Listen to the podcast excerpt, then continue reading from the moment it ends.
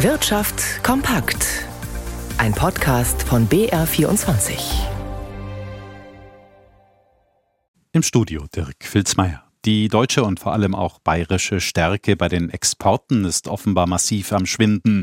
Der Verkauf von Waren ins Ausland galt lange Zeit als das Rückgrat der Wirtschaft, doch mittlerweile bleiben die gewohnten Exportüberschüsse aus. Und wie das IFO-Institut berechnet hat, sind nicht Corona und Ukraine-Krieg die Auslöser dafür. Diese haben eine Entwicklung nur beschleunigt, die schon vorher begann. Felix Klinke. Schon seit 2018 fällt die Industrieproduktion in Bayern wie in Deutschland insgesamt zurück, schreibt das IFO-Institut in einer Studie.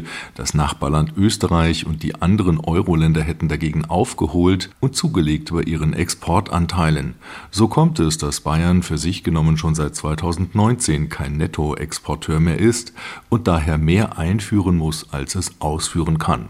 Seit Beginn des Ukraine-Kriegs 2022 spielen dabei auch die höheren Energiepreise mit hinein.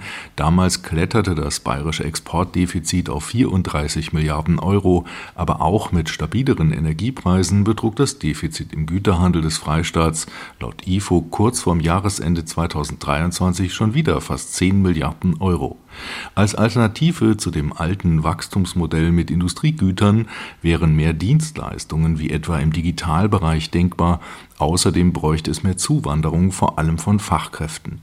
Sonst wird die Wirtschaftsleistung schrumpfen und das schon aus demografischen Gründen wegen der Überalterung der Bevölkerung auch in Bayern. Kauft man ein neues Elektrogerät in einem Online-Shop, dann ist der Händler dazu verpflichtet, nachzufragen, ob man ein entsprechendes altes Gerät dafür zur Entsorgung zurückgeben möchte. Das muss der Verkäufer dann auf seine Kosten abholen. Allerdings kommen offenbar nur wenige Händler dieser Verpflichtung nach. Das hat jetzt ein Test der deutschen Umwelthilfe ergeben mit entsprechenden Konsequenzen. Tobias Brunner. Insgesamt 23 Online-Händler hat die deutsche Umwelthilfe getestet. Gegen 14 geht sie jetzt juristisch vor, weil sie die Kundinnen und Kunden nicht ordnungsgemäß informieren würden. Betroffen sind allesamt bekannte Namen mit ihren Online-Shops Apple, Konrad, Lidl oder Ikea, genauso wie die Baumärkte Obi, Hornbach und Bauhaus. Die Umwelthilfe kritisiert, sie alle würden bei Internetbestellungen nicht angeben, dass sie ein altes Elektrogerät zurücknehmen und abholen können, wenn Verbraucher ein neues kaufen. So schreibt es das Elektrogesetz seit Januar 2022 für bestimmte Geräte vor, zum Beispiel für Kühlschränke, Fernseher oder Computer. Laut Umwelthilfe müssten die Kunden nach einem Altgerät gefragt werden, bevor sie den Kaufvorgang abschließen. Die Organisation fordert deshalb von der Politik beim Elektrogesetz nachzubessern. Dieses sollte künftig klar definieren, wie der Hinweis auf der Website genau auszusehen hat und wo er den Kunden angezeigt werden muss. Das Elektrogesetz soll dazu beitragen, mehr Geräte zu recyceln. In der EU gilt eine sogenannte Sammelquote von 65 Prozent, bezogen auf die Geräte, die in den Vorjahren verkauft wurden. Deutschland kam zuletzt aber nur auf eine Sammelquote von 39 Prozent. Kabinencrews der Lufthansa-Tochter Eurowings, die in Deutschland angestellt sind, erhalten deutlich mehr Geld. Die Gewerkschaft Verdi hat sich mit der Fluggesellschaft auf einen neuen Tarifvertrag geeinigt. Demnach werden die rund 1800 Flugbegleiter zwischen 10,8 und 14,4 Prozent mehr Lohn erhalten.